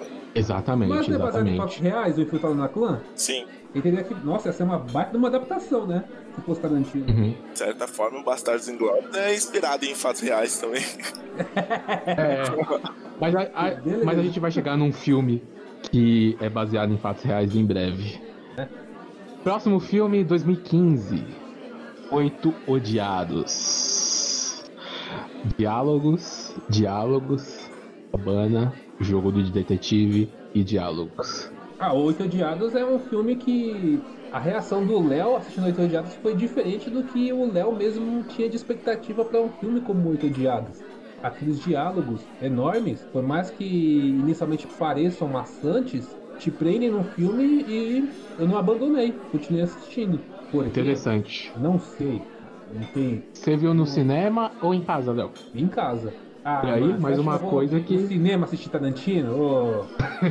Verdade. Eu, eu fui, mano, você tomar uma noção, eu fui numa pré-estreia Omelete assistir esse filme. Ganhei os ingressos, fui lá no hype, sessão das 10 da noite, lá na puta que pariu. Eu moro em Guaianazes, era lá no, no outro extremo. Fui, amei, adorei. Como você comentou, não, você não sabe, né, o motivo de você não ter largado o filme, né? Principalmente não, em casa. Não sei. É, eu podia ter só desligado o computador, né? Facilmente. Por motivo. E dessa vez não tinha motivo de querer ser cult nem nada. Eu simplesmente botei o filme. O pôster é foda, o pôster é da hora também, mano. Dos oito Uhum, diabos. sim, muito bom. Aí e eu, eu assisti, mano. Simplesmente assisti. Foi bem recompensado no final, né, Léo? Sim, eu gostei, mano, da conclusão. Uhum. Não é tão tosco, tá ligado? É tipo, é uma conclusão. Não vou dizer que, nossa, que monumental, que foda. Porra, tem uma virada ali no. Tem duas viradas no final, na verdade, né? É uma recompensa bacana. Tem um filme bacana, recompensa bacana, me satisfez. Mas eu não recomendaria. Não é um filme de Tarantino que eu recomendaria. Eu fui assistir esse filme no cinema com, com todo o hype da minha última experiência do, no cinema, que era com o Django, né? E aí eu falei, puta que pariu, mano, esse filme. E tipo assim, né? é, ainda fiquei- eu tava dando graças a Deus, que quase que esse filme não rola, né? Porque tinham vazado o roteiro, Roteiro. na internet. Aí o Tarantino ficou pô, falando, não vou fazer mais filme nenhum nesse caralho. Vou queimar a película desse caralho aqui ninguém vai ver. Eu fiquei, meu Deus do céu, mano, ele não vai lançar e tal. E aí, tipo, mano, ele é, ficou. Parecia que. Né, tipo, falar, ah, o próximo filme vai ser um, um faroeste. Aí, tipo, nossa, será que vai ser continuação do Django? Não, não vai ser continuação do Django. Aí, tipo, mano, não tinha como você ir assistir um filme é, de faroeste do Tarantino protagonizado por um, um cara negro e não pensar no Django, né? Sim, e tem a minha experiência que teve no Django. E aí, mano, quando eu, como, tipo assim, eu fui com, com hype do Django e fui positivamente surpreendido, assim, mano. Tipo, não, não, não foi nem de perto, né, o rock and roll, que tipo, é como se Django fosse Star Wars e, e os Oito Odiados fosse o episódio mais parado, o episódio engarrafado de Star Trek, sabe? Mas, meu, foi muito bom. Tipo assim, é, eu tava com uma, uma expectativa, foi outra, mas tipo, eu não fiquei decepcionado em nenhum momento. E quando eu não via a- a- os twists do filme chegando, sabe? E ainda mais quando o Shane Tatum aparece, mano, eu falei, caralho, que porra é essa, né? é, o que, que tá acontecendo, mano? Então, esse negócio de expectativa, eu acho que é a palavra desse filme. O Léo comentou sobre a- o que ele gosta e ele ficou impressionado porque ele não abandonou o filme, mesmo estando em casa, com aqueles diálogos longos, prendeu ele, ele não sabe o motivo, mas Tarantino conseguiu fazer o seu trabalho com ele. Felipe também agora comentou a expectativa. E pra mim, esse filme também foi a quebra total de expectativa. Principalmente porque eu acompanhei muita, mas muita, muita notícia desse filme. Primeira coisa foi esse boato aí, é, do, da continuação de Django. E aí foi. Esse já foi desmentido logo antes de sair o filme. Então, tranquilo, já fui no cinema sabendo isso. Mas, o que eu não sabia? Anunciaram que ele ia filmar com uma grande angular, um faroeste. Eu falei, puta que pariu. Vai trazer cena de natureza foda, o filme vai ser do caralho. Tipo, a cena dos três homens em conflito, pra quem não assistiu, recomendo Três Homens em Conflito. É, aquela música de faroeste que vocês conhecem é desse filme, tá? Vocês sabem que música eu tô falando. Vai ser foda, não sei o que. Tarantino anunciou Samuel Jackson principal, puta que pariu, Samuel Jackson. Aí, e faz um filme dentro de uma cabana. Ah, e, e se não fosse o bastante ainda ter Grande Angular, Samuel Jackson como principal, Ennio Morricone na trilha sonora, né?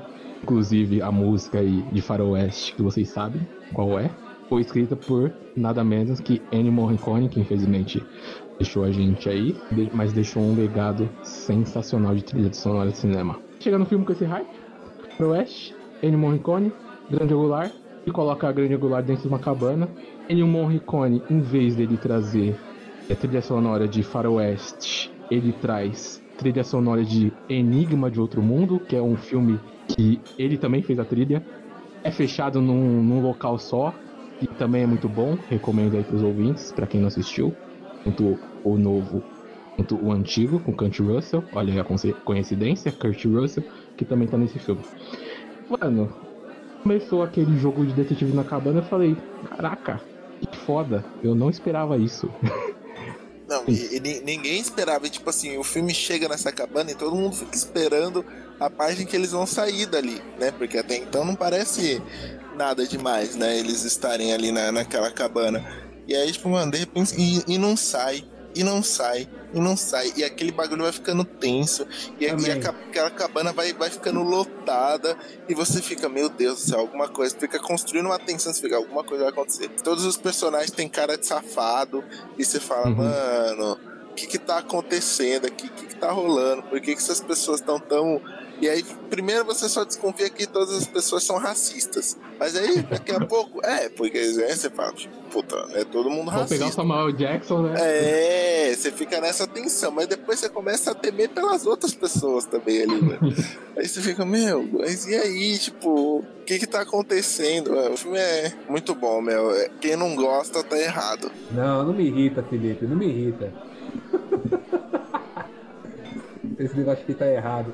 É por isso que quando eu assisti Oito Dias eu tinha a sensação de estar assistindo um teatro, tá ligado? Isso, Léo, é outro ponto interessante aí também, porque é exatamente essa sensação e é proposital. Sim, e tipo assim, os, é meio que os personagens nunca saem de cena, né? Agora, indo pro filme mais recente, Era Uma Vez em Hollywood, em 2019. A gente passou pelo Tarantino totalmente autoral, pelo Tarantino que fez a adaptação, pelo Tarantino que fez o que bem entendeu com o filme de Kung Fu, Agora a gente chega com Tarantino fazendo um filme baseado em fatos reais. Uma vez em Hollywood, Felipe, qual é o seu sentimento com esse filme maravilhoso? Nossa, eu, assim, é, muitos amigos meus, né, inclusive o nosso, nosso colega Fernando aqui, que não, não, uh, na bancada, né, ele, é, tipo, não gostaram do filme porque estavam com a expectativa, acho que no lugar errado, assim, sabe? Tava com um hype altíssimo pra esse filme e eu não, não saí decepcionado, de verdade. Eu fiquei completamente satisfeito com com, com, como o filme foi. É, muita gente reclamou do, do, do, ritmo do filme, né? Que é meio. Tipo, nada acontece, né? No filme, nada vai acontecendo durante o filme. Eu gostei disso, eu assistiria esse filme por muito mais tempo do que ele do que tem ali. Se, se tivesse mais cenas do Rick e do Cliff, é, só tipo tomando uma cerveja juntos, assistindo coisas, hum. conversando e tipo saindo ali, vivendo naquela, naquela Hollywood do, dos anos 60, eu, eu continuaria assistindo aquilo ali, tipo, tranquilamente, sabe? Tipo, meu Deus do céu, mano, vai rolando e eu vou assistindo. Eu queria, eu queria que esse filme tivesse cinco horas, assim, que, que eu assistiria, tipo, tranquilamente. E você ter um, um, uma piscadinha do Tarantino do que seria se ele dirigisse um terror hum, é tipo, sensacional, mano. É muito bom, muito bom. Eu Gostei demais desse filme. Não me decepcionou é, a junção do, de dois dos maiores atores do mundo no, filme. Leonardo? Eu não assisti. Eu aluguei, tá aqui parado, tem que devolver depois, mas não assisti não. Ó, tem que ter cuidado aí com a multa aí na hora de devolver. É, Assista rápido. É, era uma vez em Hollywood, baseado a vida de Clint Eastwood, Trazendo um pouquinho de Cheryl Tate, a tragédia, a, a, trágica história aconteceu aí em Hollywood, a história mais famosa e mais trágica aí da indústria. Como eu comentei no início do programa, todos os filmes do Tarantino são sobre cinema. E esse aqui não tem nem o que, o que falar, né? É pegando tudo que ele aprendeu, tudo que ele gosta e cada detalhe uma história ali, sétima arte. Um dos meus favoritos, a atuação do DiCaprio pra mim, acho que é a melhor que eu já vi dele. Acho não, tenho certeza. A melhor atuação de DiCaprio pra mim. Inclusive, muito superior a Lobo de Wall Street, que todo mundo dá um pau pra ele. Não, a melhor atuação do DiCaprio é nos Infiltrados. Você tá redondamente enganado, mano. É, dá- Não estou enganado porque é a minha opinião. Errada. Ué. Mas só porque é Mas- sua opinião que tá certa. né? Exatamente, né? Você tem a opinião, você não tem os fatos. Infelizmente, uma coisa que eu quero muito ver ainda, não sei se eu vou conseguir, Alpatino totalmente nas mãos do Tarantino, né? Ele participa desse filme, mas é uma participação bem, bem simples ali, não tem nada demais a aparição dele no, nos filmes. Quero ainda que ele faça um filme de máfia aí com Tarantino, De Niro, o PS, seria o meu sonho. Nossa, já pensou, meu? Ia ser. Mano, eu queria, eu queria que ele pegasse, tipo, o próprio Denzel também, que fez um filme de, de mafioso, né? O gangsta americano. Fizesse algo com eles. Vai ser difícil, é um sonho.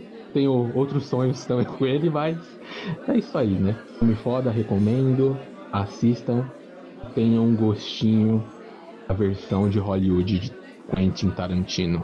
apesar de ter gostado muito do filme, uma parte que me incomodou bastante foi como é, não, não colou o conceito dele de fazer a Sharon Tate muda, praticamente, no, no filme inteiro, assim, tipo... Pra deixar ela imaculada, né? Sim, é, não, não rolou isso, ficou inclusive com cara de que, pô, ele não sabe é, escrever mulheres, o que assim, né, a gente sabe que não é verdade, porque ele escreveu a Mia, escreveu a Beatrix, escreveu a Xoxana, mas, tipo, meu, é, ficou com. Ele, ela nem, nem precisava estar no filme.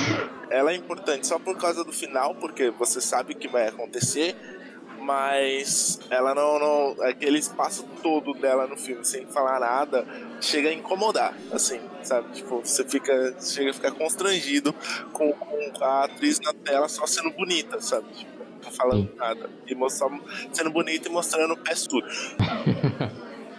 pra botar aqui da gente da gente. Eu discordo do Felipe no sentido de não precisar mostrar ela em outras partes. Eu acho que precisava sim, tanto que ah, pra mim o, o Tarantino quando pensou nesse filme teve essa ideia do final, escreveu todo o resto pra chegar naquele final e precisava da aparição da Sharon, mas sim, cabia mais falas pra ela. Sim. Não, sim, realmente, é, vou, me, vou, me, vou me corrigir aqui. A aparição dela é importante porque se você conhece a história do que aconteceu, né, do assassinato da Sharon Tate, a simples menção de que o Cliff e o. Não, que o Rick é, é vizinho dela já te deixaria tenso no filme, né? Mas é, para quem não conhece a história, é importante sim ela ter aparecido em outros momentos. Só que aí ela aparece tipo como se fosse um, ela flutua, né, pelo pelo filme assim, tipo quase nunca fala nada, só tá ali sendo bonita, graciosa e tal. Aí fica meio tipo, ah, parece o primeiro ato do daquele filme do Ryan Gosling. O Driver. Pô, você fala, pelo amor de Deus, fala alguma coisa, caralho. Ninguém fala, sabe?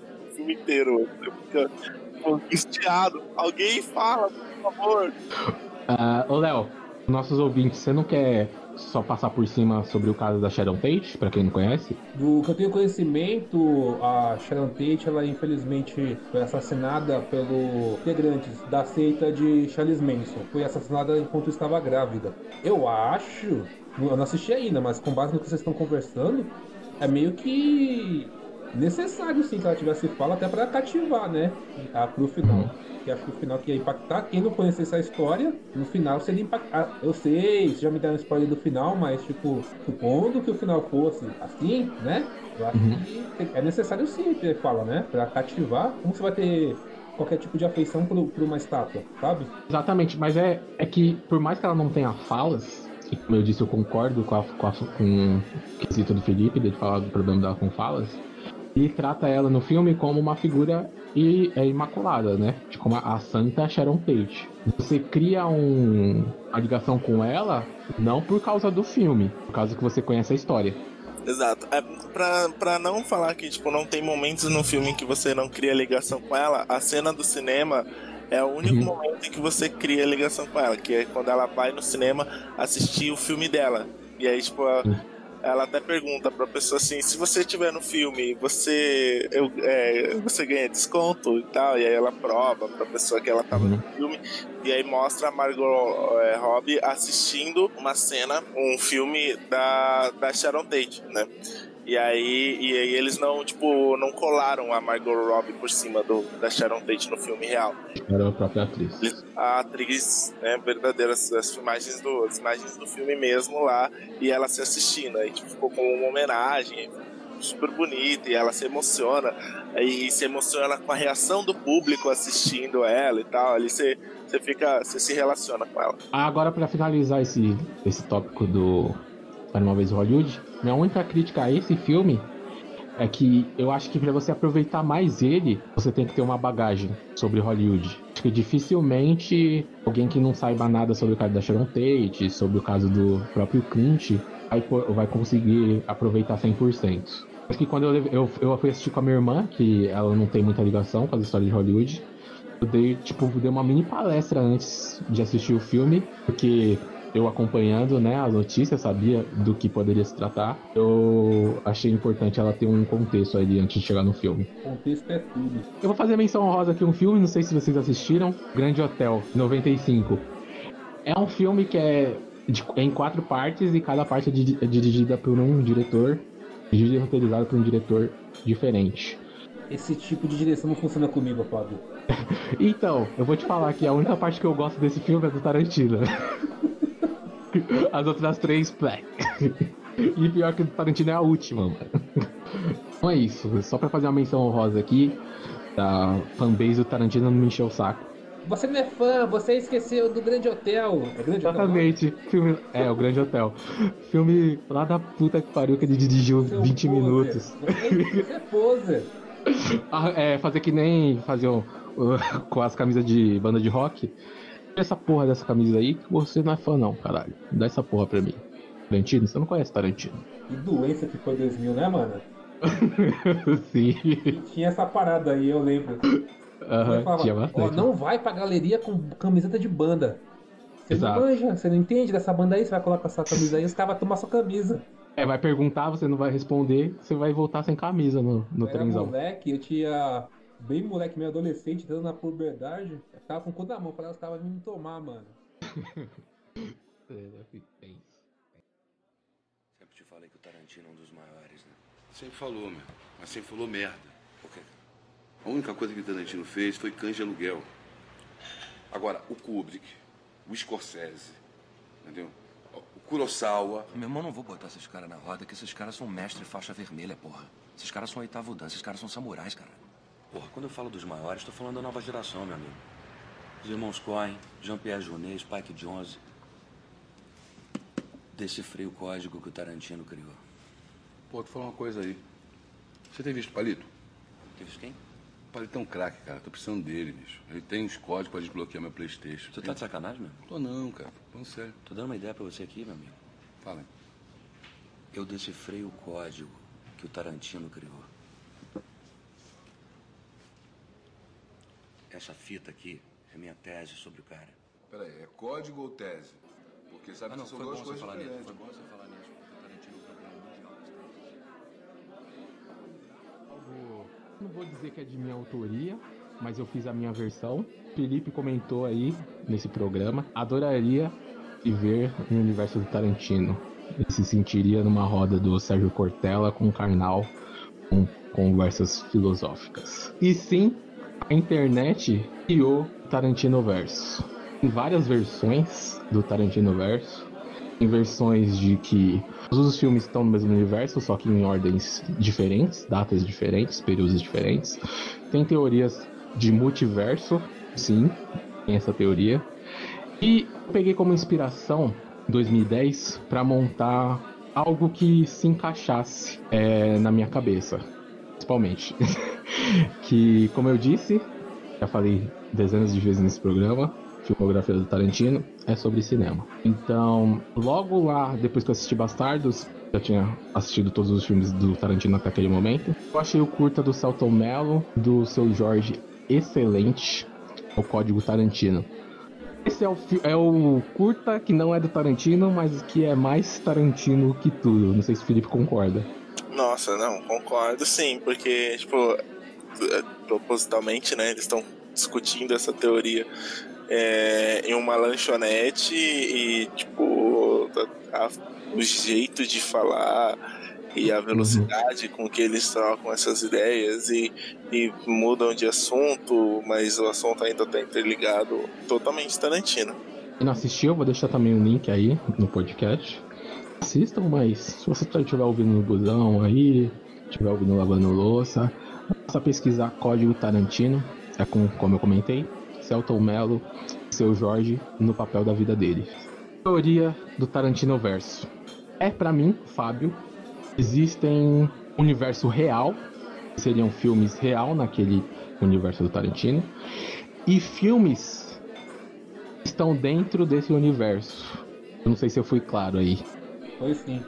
Eu pensei que fosse uma teoria tipo da Pixar, né? Mas pelo jeito é como se fosse o universo 616 se referindo ao universo dos filmes, né? Da...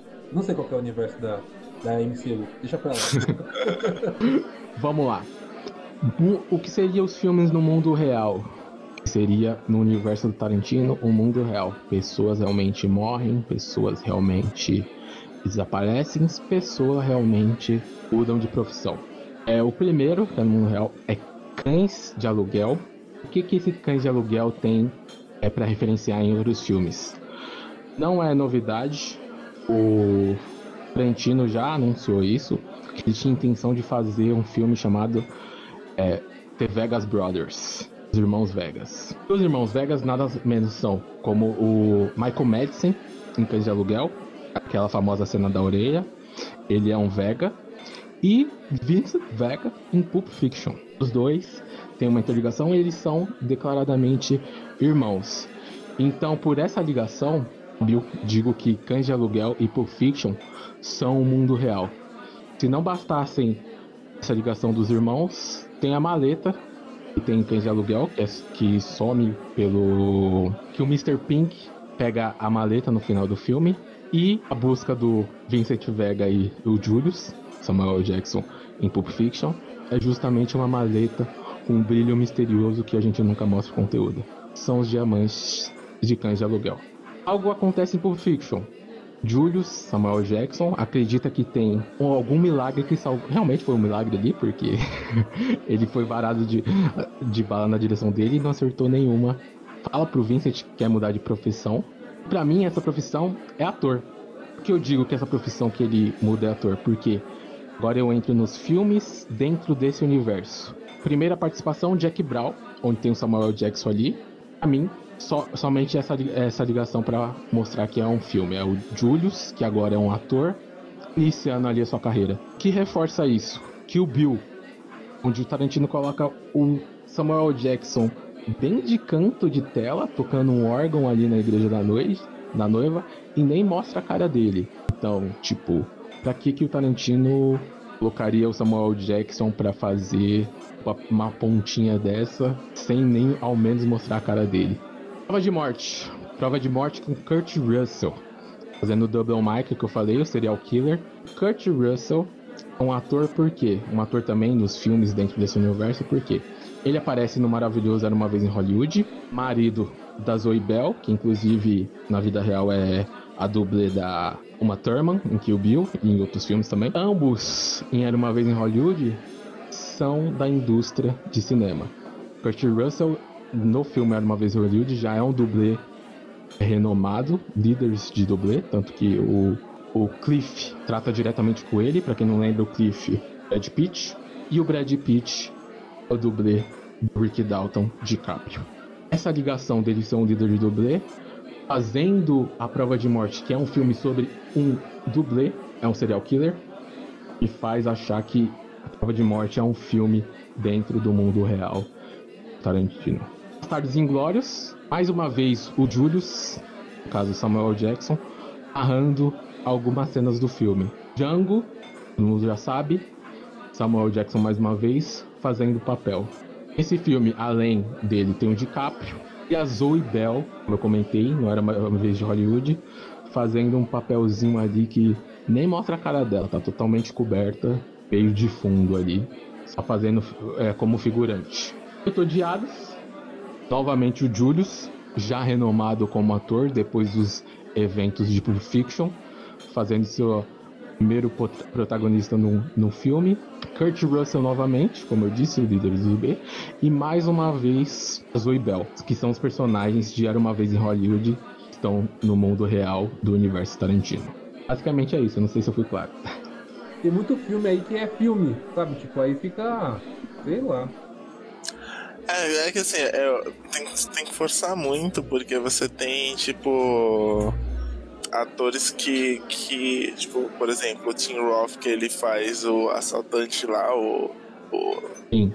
Honey Bunny, né? No, no Pulp Fiction, e ele é o, o infiltrado lá, o policial infiltrado no, no Cães de Aluguel, né? Você tem o. Depois aparece em Oito Odiados também. É, você tem o próprio Tarantino também, que sempre faz uma pontinha e tal. Então, é. Tipo assim, você tem que. Eu sei que ele fala que os filmes dele acontecem dentro de um universo, mas eu acho que não é tão conectado assim. Sabe? Tipo, eu acho que ele criou um universo, sim, é, que, tipo, existe na cabeça dele, e aí ele situa os filmes dele, tipo, dentro desse universo, assim, mas, tipo, só pra respeitar as leis dele, desse universo, sabe? Tipo, não que os filmes sejam conectados, não tem uma ordem cronológica ou algo do tipo, assim. Ele só um ponto de partida, sei lá. O- As outras teorias, eu, eu acho também que é que nem o Felipe falou. Acho que todas as teorias que tem no Tarantino Verso tem que dar uma forçada em alguns aspectos. Essa que eu citei, pra mim, é a que eu menos forço, porque o que tira, que quebra ela, pra mim até agora é o, justamente o que o Felipe comentou, o Tim Roth, né? Aparece em outros filmes. Fora isso, fica meio livre, mas como o Léo falou, facilita porque tem muito filme dentro desse universo, né? Eu não sabia quem era a Zoe Bell, tô pesquisando aqui, mano. Ela fez filme, hein? Isso, mano. Ela tá na prova de morte sensacional. Eu pago um pau pra ela. Você não tem noção. Mas é isso aí, mano. Sei lá, eu achei. Tipo, não é que. Por isso que eu questionei se, fosse, se era igual a da, da Pixar, porque a da Pixar não é nada dentro, não é tipo. Não tem uma justificativa como essa, tá ligado? Lógica, né? Ela segue uma linha, é tudo no universo mesmo, não é tipo, ah, esse personagem aqui virou um ator e fez um filme, e esse filme é o filme dentro do filme, sabe? Tipo. Uhum. Sim. É, não, eu- ainda tem outros personagens, tipo, tem o Mr. Brown, sabe? Que ele. Tipo, depois é o lobo lá no. No, no Pulp Fiction. Sei lá, eu acho que tipo, precisa de, de muita facilitação pra, pra essas teorias, tipo, é, funcionarem, assim. A, a teoria que é estilo Pixar, que o Léo comentou, que é tipo uma ordem, uma, uma lógica ali de ser tudo no mesmo universo e é isso mesmo, o pessoal força falando que, ah não, aquele ali é tipo o irmão gêmeo do cara de Pulp Fiction, aquele ali é o antepassado do, do Tim Roth, eles forçam essas coisas. Antepassado de Samuel Jackson. idêntico, né? Tipo, idêntico. Não, pô. Sim, sim. É foda. Aí é, é, é esse o motivo que eu. A gente provavelmente nunca vai saber esse Tarantino verso Será que ele não como deixou é. um testamento com textos, não? Vai saber, né? Mano, por que, que esses caras não fazem esse tipo de testamento, né? Assim como eu revelem o Tarantino verso, qual que é na minha cabeça. Acho que, pra ser sincero aqui, eu montei essa teoria tal. Teoria não, né? Fiz a minha versão dela. Só que pra mim eu acho que o Tarantino cagou pra caralho disso daí. E pra ele, ele só faz filme, tá ligado? É, e tipo assim, a partir do momento que o pessoal começar a encher muito o saco dele com isso, ele, tipo, vai lá e, tipo, faz alguma coisa pra. que vai quebrar essa teoria no meio, sabe? Ele vai chegar e falar, yeah, yeah, tava de zoas. Não tem, não tem ligação não. A única coisa que é fato mesmo, totalmente confirmada, é aquela ligação de cães de aluguel pro, fi, pro fiction. Essa daí até virar filme. E resto é só cabeça de fã mesmo. Bom, senhores, é isso. Finalizado aí nosso primeiro programa de diretor. Acho que o nosso próximo programa sobre diretor tem que ser do Coppola, ou do Scorsese, não sei. Quero assistir. Dados, hein? Vou ficar de fora. Scorsese é- é um ano assistindo filme, né, Léo? Não, não, pai. E o tipo, olha o tipo de filme. Não. Nossa. eu Não o. Léo cria inimizade. Meu Deus. Se o Fernando tivesse aqui, ele falava assim: Que nojo, Léo, que nojo. Sim, sim. Eu falo, Léo, mas assim, e filme. E filme que não é dublado, você assiste? Já vai ter uma dessa. Filme. Não, mas assim, filme assim, que não é de, de ação, de Kung Fu, sabe? Que Você tem que pensar, que tem uma camada. Filme que tem diálogo. Você assiste É. tem diálogo? Você assiste, né? Não, porque assim, você falou que você não assiste filme de nicho, filme que tem que pensar. Você não assiste, você não gosta.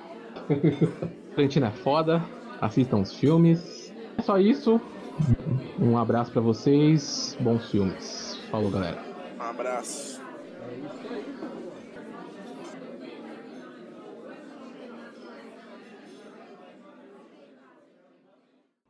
Mas, Léo, já, já- já tem um tempo já que, que Hollywood percebeu que é, é mais fácil você ensinar um pouco de, de, de, de movimento de luta e ação para atores do que você ensinar, tipo, artista marcial a, a atuar. Então, senhores, é melhor a gente comer nesse restaurante mesmo.